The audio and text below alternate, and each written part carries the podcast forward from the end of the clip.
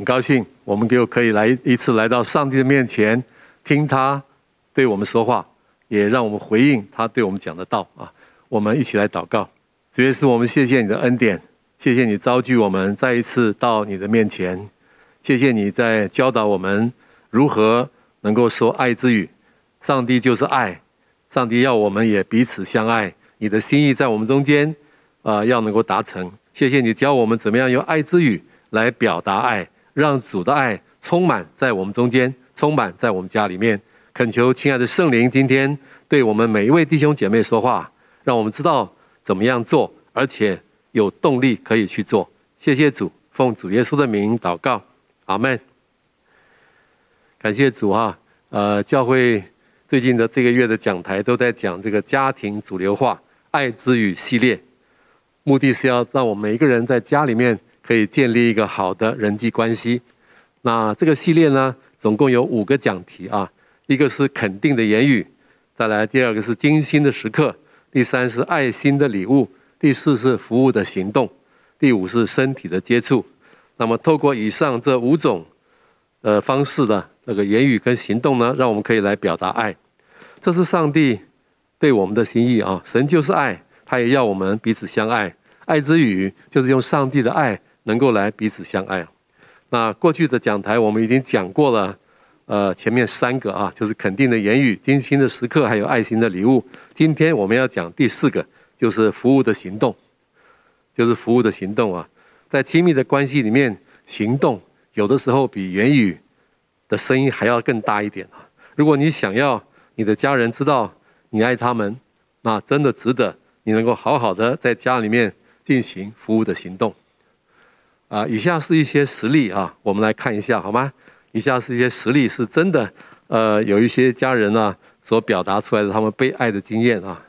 第一个呢，是一个小孩，呃，他感觉到他妈妈爱他，因为他妈妈替他做很多的事情，他妈妈帮他铺床以及洗衣服，妈妈天天做好吃的东西、好吃的饭给我吃，还有呢，还会帮助我做家庭作业。有一个小孩呢，感觉到他爸爸爱他，因为他说：“爸爸在我生病的时候都会陪我去看病，爸爸会定期的给我零用钱，又不会讲很多。还有呢，在我跟同学的关系出问题的时候，爸爸会耐心的听我讲话，并且开导我，为我祷告。”那接下来是一对夫妻之间的这个表达啊，这是用假设来讲的啊，就是。啊，如果我先生呢愿意做这些事，我会更知道他是爱我的。啊，第一个，他如果下班回家以后能够替我，能够替呃宝宝换尿布，特别是呃呃，如果我正在做晚饭的话。第二个呢，他甘心情愿的去倒垃圾。第三个，他每个礼拜可以替我用吸尘器吸一次地。啊。有一个先生呢，也这样表达啊，他说：“如果我太太愿意做这些事的话，我会更知道她是爱我的啊。第一个，在我回家前就开始做晚饭，这样我们不会太晚吃晚餐。第二个，在我回家前就洗干净宝宝的脸，并且把他自己的鞋子放进鞋柜里面。第三个，有时候我很晚才回家，他可以问问我，老公累不累啊？要不要吃点东西啊？”呃，以上呃，我只是举一些例子啊，在家里面的服务的行动，有的时候会非常强烈的表达爱。虽然那些是一些小事啊，但是这些事对家里面是非常重要的。那如何可以在家里面做出爱心的服务的行动呢？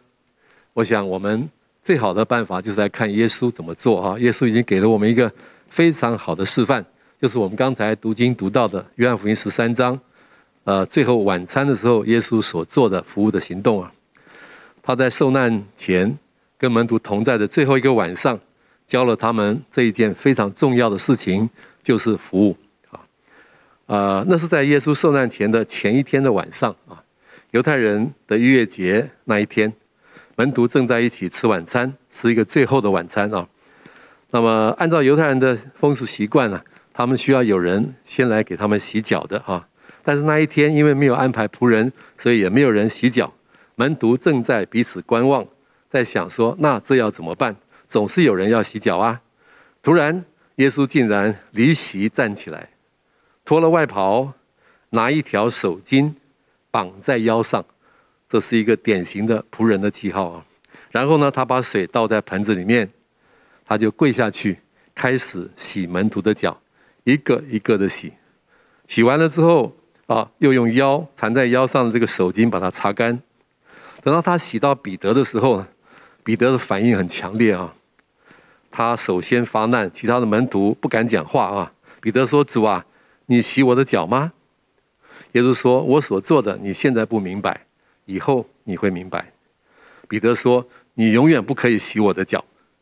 耶稣说：“我如果不洗你，你就与我无份了。”彼得这个时候着急了，他赶紧说：“主啊，那不但是脚，连手和头也要洗。”耶稣说：“凡洗过澡的人，只要把脚一洗，全身就干净了。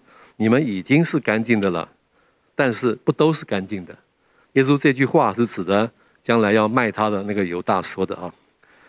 啊，最后呢，耶稣洗完了脚。穿上衣服，他就坐下来，跟门徒说：“我所做的事，你们明白吗？你们称呼我主，称呼我夫子，不错，我是主，我是夫子。我尚且洗你们的脚，你们也应当彼此洗脚。我为你们做了榜样，希望你们可以照样的做。你们如果知道这个事，照样去行，你们就有福了。”从耶稣的这个行动里面，我们可以学到什么？我们可以学到什么？耶稣教门徒要彼此洗脚，也并且耶稣说：“你们如果既然知道这事，如果你们去行，就有福了。”那么，如何才能够真的照着所知道的去行呢？如何才能够真的活出服务的行动呢？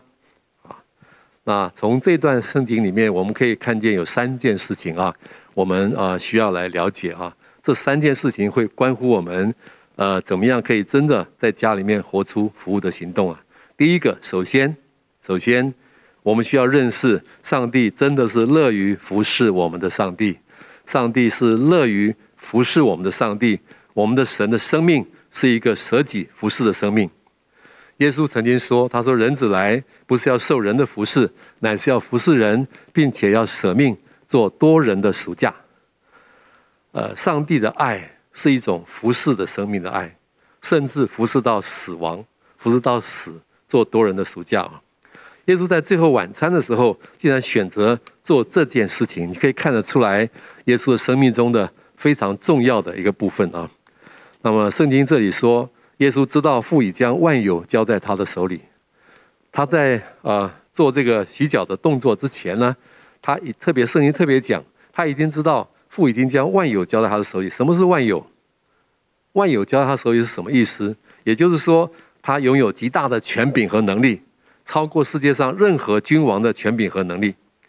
那么不但这样，耶稣你还说，耶稣也知道他自己是从神出来的，又要归到神那里去。耶稣来到世上是成为一个人，取了奴仆的形象。他回到天上去，将要升为至高。腓立比书那边这样说。他要拥有那超乎万名之上的名，叫一切在天上的、地上的和地底下的，因耶稣的名，无不屈膝，无不口称耶稣基督为主。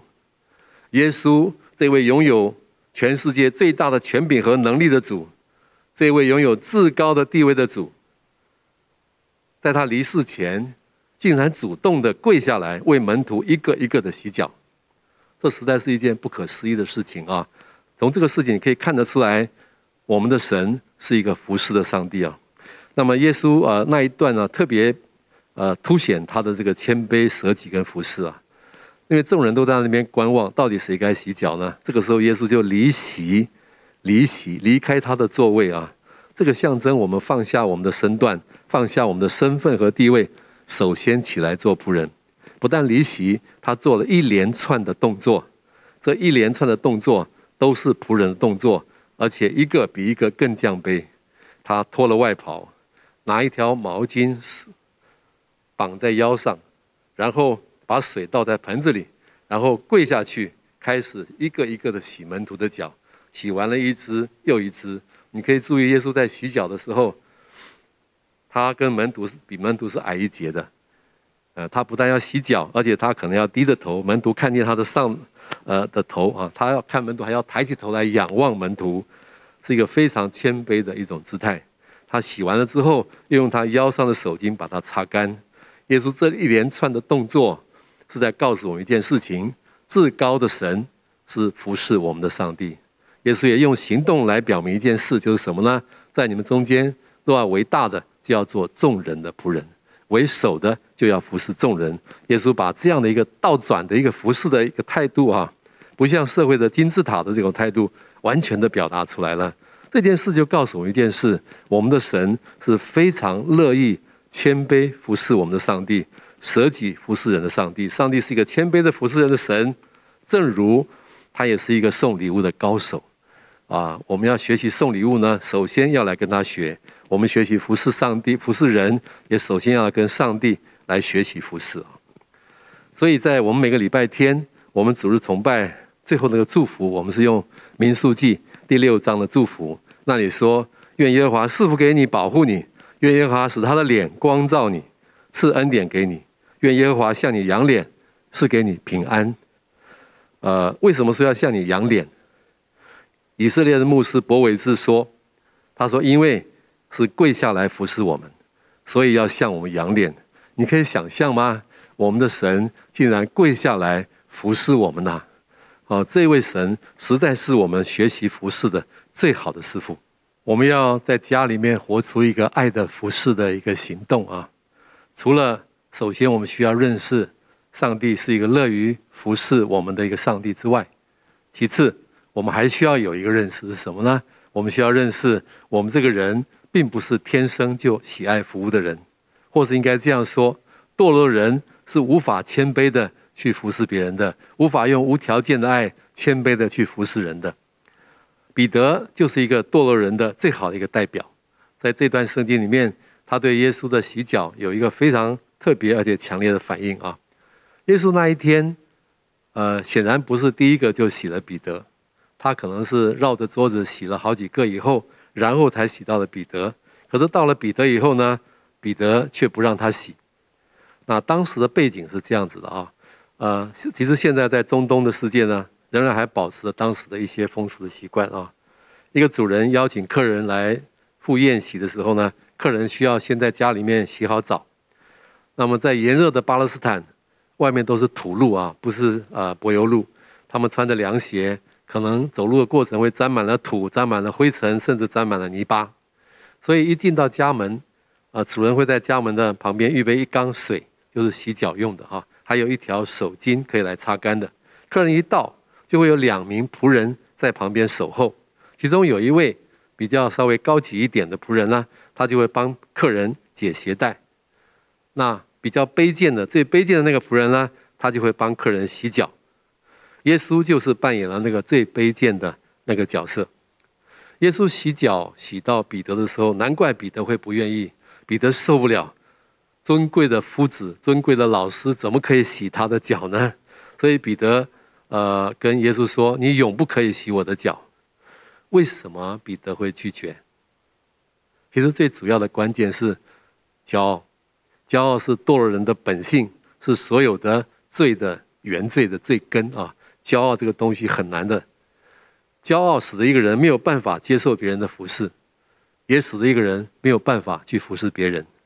骄傲使人无法接受别人的服侍。我想彼得心里面一直这样想：怎么可以让老师来洗我的脚呢？啊，让别人来洗还可以啊，我也不愿意去为别人洗。可是绝对轮不到老师来做这么卑微的一个角色，是吗？彼得心里面的概念是一个金字塔的概念。是由上而下的权柄的系统，当然服侍要由小的来服侍大的，怎么可以由大的来服侍小的呢？你看，这是基本的，是人性的骄傲的问题啊。那么骄傲的人也无法放下身段去服侍别人。当时彼得可能会这样想哈，他想说这个事情应该别人来做吧，不应该是老师来做，呃，当然也不应该我去做，至少也许犹大该来做啦，也许多马该来做啦，等等。啊甚至啊，很可能彼得跟约翰啊，彼得跟约翰，彼得常常很嫉妒约翰啊。彼得跟约翰可能在路上还有讨论过，等一下吃饭的时候，谁可以坐在耶稣的右边呢？是我做呢，还是你做呢？两个人说不定还发生了争执。耶稣都听见了，耶稣都知道了。所以耶稣在这边特别教他们这个谦卑服侍的这个功课啊。骄傲使人没有办法接受别人的服侍，也没有办法去服侍别人。人没有办法谦卑的服侍人，不是因为教育，不是因为出身，也不是因为他的身份，而是因为人天生的罪性。一个堕落的人总是要抓、要抢、要得，而不是去付出，而不是去服侍。哈，那这样子怎么办？这样子怎么办？我想要能够谦卑的去服侍别人，绝对不是用人的方法可以来做成，不是用要求，不是用威胁，不是用威吓的方法啊！要人去服侍人，只有用上帝的办法。呃，如果用人的办法，也许一时会有效，但是不是真正的有效。他所做出来的也不是爱的行动。要活出真正的爱的服务，只有一个办法，就是最后啊，我要跟大家讲的哈，就是最重要的。我们需要认识，我们需要先领受耶稣基督十字架的爱的服侍，得着他的服侍的生命的传承，我们才有可能去真正的服侍别人。只有得到耶稣的爱的十字架，被他的十字架的爱摸到了，我们里面得着了他十字架爱的生命，我们才有可能去服侍别人，像耶稣所做的一样。那么这里耶稣对彼得说：“如如果你不让我洗你，你就与我无份了。”这句话是很重的话啊，但这句话我们要小心的来解释，什么叫做无份？无份的意思，这个份就是共享，就是团契的意思，就是在团契与生命的交流上面有份，跟耶稣共享生命的交流，并且同行生命的侍奉等等哈。那么无份是什么意思？就是如果耶稣说我不洗你，你就与我没有办法在团契与生命的交流上面有份了，我们都不能够共享。呃，上帝的生命也不能共行上帝的服事。那么，这个无份在这里其实是有两个意义啊，有两个意义。第一个意义是它是象征赎罪，它是象征赎罪哈。那么，象征整个代罪的羔羊赎罪救赎的工作的一部分啊。那么，约翰一书，约翰福音第一章那里说：“看到上帝的羔羊，除去世人罪孽的。”约翰福音跟约翰一书啊，常特别是约翰福音。很强调耶稣的这个赎罪的羔羊的这样的一个身份啊，而且耶稣又选择了在这个逾越节的晚上，呃，来做这件事情。很明显，他是要凸显这件事情啊，他的洗净，他的洗净是跟赎罪有关系的。但是也要注意一件事啊，耶稣也不是要在这里要再设立另外一个一个礼仪啊，一个一个一个什么洗脚礼，呃，洗澡就象征好像一个人已经受洗。已经得救了，得着了完全的救恩。洗脚呢，是基督徒信主得救以后，他可能还会再犯罪，那么他也需要洗脚，继续的认罪，能够得到洁净。那洗脚呢，它其实是代表整个救赎，不必在上面再加上一些东西的，不是要设立另外一个礼仪啊，或者设甚至设立一个圣礼。呃，像呃真耶稣教会他们的误解，他们说除了奉耶稣名受洗之外，还要再有个洗脚礼才可以得救。耶稣的意思不是这样，因为耶稣讲得很清楚，已经洗过澡的，只要再洗一下脚就都干净了，而且你们已经是干净的。那么这个无份呢，第一个是象征赎罪，整个救赎工作的一部分。呃，无份呢，还有一件事呢，按照上下文，他在讲一件很更重要的事，什么？他在传承耶稣仆人式服侍的生命，他是在传承耶稣仆人式的服侍的生命。用无条件的爱，舍己仆人式的爱去服侍的这种生命，是要透过耶稣的服侍传承给每一个门徒的。如果没有被耶稣这种十字架的爱摸过，就没有办法活出十字架的爱啊。约翰福音所讲的这个爱，不只是榜样。耶稣说：“我为你们立了榜样啊！”而且耶稣说：“我怎么样爱你们，你们也要怎样爱人。”其实约翰福音里面很强调的一点，不只是照样做的榜样。更是照样做的动力。耶稣已经把这个爱的生命传承给门徒，还要门徒继续的能够用他的爱来彼此相爱。呃，照着耶稣所立的榜样，活出上帝的爱。耶稣的谦卑服侍人的心已经进到我们的里面。除非我们有耶稣这样的生命，否则是没有办法去谦卑的服侍别人的。而且约翰福音也特别提到圣灵啊，圣灵来了。就是要把耶稣这种谦卑、十字架、舍己服侍的生命带给我们每一个人，让我们能够拥有耶稣服侍的心，使我们可以做出耶稣服侍的行动。啊、我在呃做家事哈，在家里面的服务行动上面呢，实在是一个学习的历程了啊。呃，我开刚开始的时候啊，第一个让我印象最深刻的就是啊，我的小儿子出生以后，他有呃一段大概有两个一个多礼拜的时间日夜颠倒，呃，弄得我们非常的辛苦啊。那么他晚上呢就一直醒在那里哈，晚上醒了，小孩子你都知道哈，出生 刚出生的父母儿女父母是非常辛苦的啊，尤其是晚上要喂奶的时候，呃，到底要谁起来喂呢？啊？那我的孩子也是一样啊，他不但是要喝奶，而且呢，他很长一段时间都不睡。你知道晚上，呃，因为我太太，我觉得她蛮辛苦的了啊，所以有时候晚上就孩子需要喝奶的，就是我起来喂啊。但是呢，有好多次啊，很惨啊，就是我起来喂，我抢住那个时间，冲过去，在他哭之前，把奶嘴塞到他的这个嘴巴里面，我就觉得很成功了啊。啊，我想喂个几分钟，应该喝够了，就应该睡了，对不对？但是很奇怪。他就是不睡啊！他把奶瓶拿掉，就喝完之后呢，就开始跟我玩，跟我笑，好像要跟我讲话这样子，跟我笑。啊，我就想说，哎，这个是半夜的时间哈，你喝饱了，应该要睡一睡，对吧？让爸爸也回去睡觉。哎，他不是，他就一直在跟我跟我沟通啊，呃，而且跟我笑。然后呢，我好累啊，我就安慰安慰，我就看他，我就让他去睡吧，我就回去睡。我一走呢，他就开始哭。所以呢，我要回去陪他笑，这样他就会笑啊。所以我想说，我这个当爸爸蛮辛苦的，啊，半夜还要陪笑，这是什么生活啊？怎么会这样子呢？那么弄了一个礼拜啊，我实在是筋疲力尽啊，因为白天要工作，半夜还要陪儿子笑，这种日子啊很难过的。我想很多的出生儿的新生儿的父母啊，都是很能体会我讲的这个东西啊。我就跟神祷告，我说主啊，我实在是没有办法了哈，怎么会这样子呢啊？很辛苦哎，怎么办？啊，结果圣灵跟我说：“你不是要学谦卑吗？你不是要学谦卑吗？”哇，这句话就点醒了我啊，我的心里面很大的被释放啊，很大的被释放，我就甘心乐意的把我自己奉献给上帝。我说主，谢谢你，这真是一个非常好的机会，学习谦卑的服侍。但也很奇怪哈。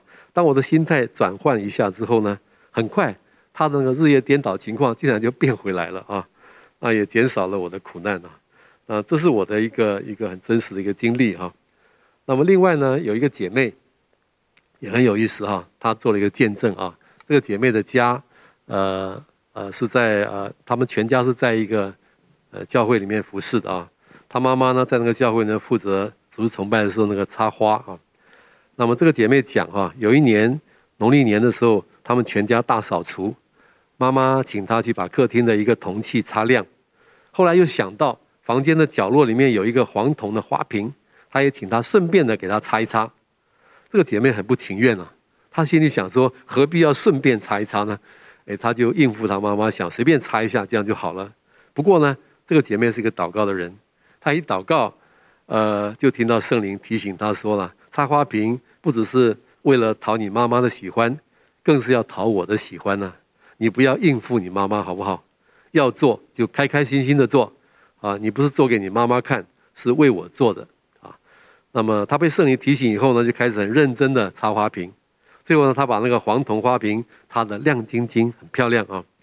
啊，到了礼拜天，他妈妈负责主日的插花，那一天不小心呢，竟然把圣坛上的花瓶打破了。不过他妈妈突然想到家里面的那个花瓶，就叫这个姐妹去拿来哈取代这个被打破的花瓶。这个妈妈呢，这个姐妹就把那个插的金光闪闪的花瓶带来放在圣坛上面。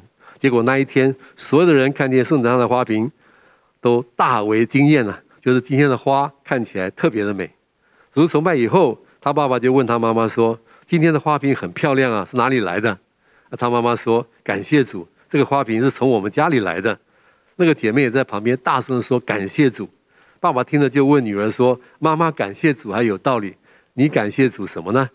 啊他就把他前面那一段插花瓶的过程呢讲给他爸爸听，因为他顺服圣灵的声音去做，他很开心，结果让很多人很开心。其实付出十字架的爱是会让人开心的，阿门吗？哈，无条件的爱会让人喜乐的哈。耶稣说：“施比受更为有福。”为什么更有福？其中有一个很大的关键就是会非常的喜乐，非常的喜乐。为什么会喜乐？因为爱和舍己的付出，要人脱离了自我中心。堕落的人是抓、是抢、是得，不会喜乐的。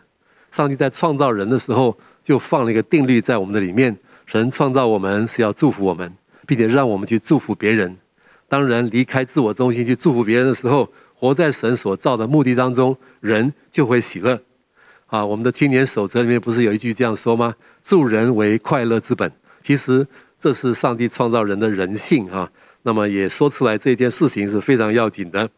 那有人做了一个比喻啊，就把天堂跟地狱的啊做了一个比喻，也很有意思哈。他说天堂呃跟地狱呢看起来都很像啊，就是有一个人到天堂去看，到地狱去看，发现。都是有一个很长的桌子，上面摆了山珍海味，他好像在办宴席一样。可是天堂的人很快乐，地狱的人却是很忧愁，愁容满面。这个是为什么呢？啊，他们说，虽然是面对同一桌的呃这个同样的丰盛的这个宴席，可是因为啊，他们的筷子都很长，长到个程度呢，你放不到自己的嘴巴里面。天堂人很快乐，是因为。他们拿起来夹起来的菜呢，都放在对面的人的嘴巴里面给他吃。地狱的人很痛苦呢，很忧愁什么？他们都想拼命的夹了菜放在自己的嘴巴里面，所以都放不进去。哦，这个遇到故事啊，我觉得是呃非常的非常的传神的哈，真的是这样，离开自我中心去服侍别人，去真正有舍己的服侍，是会带来很大的喜乐的，很大的喜乐的。感谢赞美神哈。那么我在家里面学习做家事呢，呃，基本上也是一个很长的一个学习的历程了啊。我年轻的时候，我爸爸跟我说啊，进厨房的男人不要进厨房啊，进厨房的男人没出息。呃，我有时候要帮我妈妈洗洗碗啊，他都不让我去洗。我想我爸爸是那种老式的观念，男主外女主内嘛，哈。我结婚以后，我就学习做家事啊，呃，我也做了一些家事，不过呢。我觉得有好长一段时间哈，心里面是很不甘心的。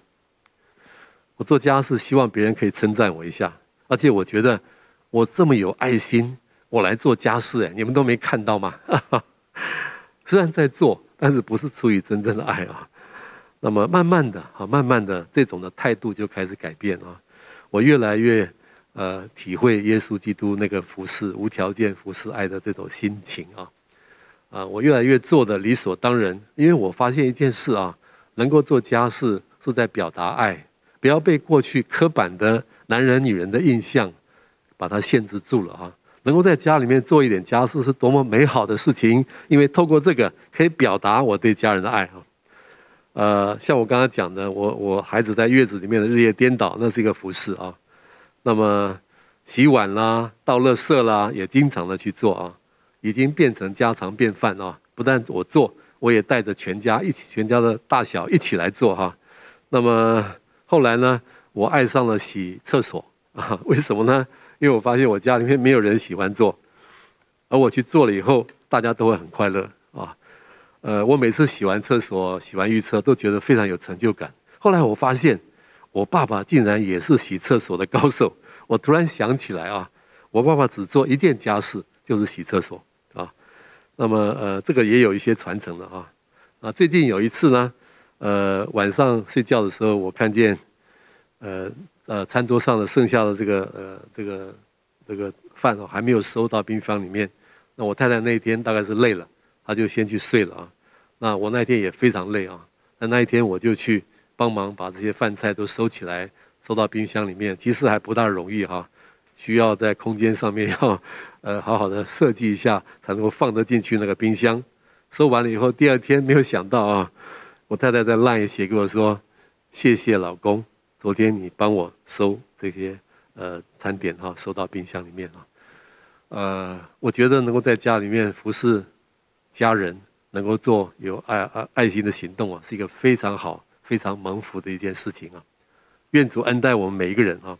如何可以在家里面活出服务的行动呢？第一，就是要认识我们的上帝，是一个乐于服侍我们的上帝。其次，我们是要认识我们自己并不是天生爱服侍的人。啊，最重要的是，我们需要先受到、领受到耶稣十字架爱的服侍，得着他服侍的生命的传承，这样我们就可以去服侍我们的家人。愿主恩待我们每一个人，让我们在家中可以借着爱的行动的服务，来祝福我们的家人，来表达上帝给我们的爱，使神的爱在我们家中越来越丰富的彰显出来。我们一起来祷告。主耶稣，我们深深的感谢你，感谢你带领我们，也给我们看见这样一个美好的榜样。哦，愿圣灵充满，把上帝的爱浇灌在我们每个人的心里面。让我们看见我们在何事上可以有服务的行动，是吧？让我们不但看见，而且让我们有力量可以去行出来。让我们在家中都可以有爱的服务的行动，可以祝福我们的家人，让全家充满上帝的爱，彼此有更深的爱。我们感受到你的爱，也能够服侍别人，活出你的爱，让你的爱充满在每一个人的家里面，让家里面能够达成主你对我们的心意，就是让主的爱。充满在每个家中，谢谢主，谢谢主，听我们的祷告，奉主耶稣的名，阿门。